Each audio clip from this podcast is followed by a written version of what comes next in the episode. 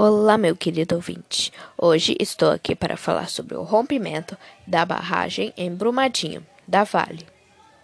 Isso aconteceu em 25 de janeiro de 2019.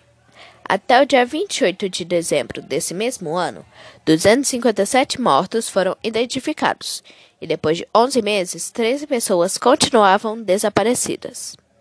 Dezenas de trabalhadores almoçavam quando a barragem de rejeitos do córrego do Feijão se rompeu.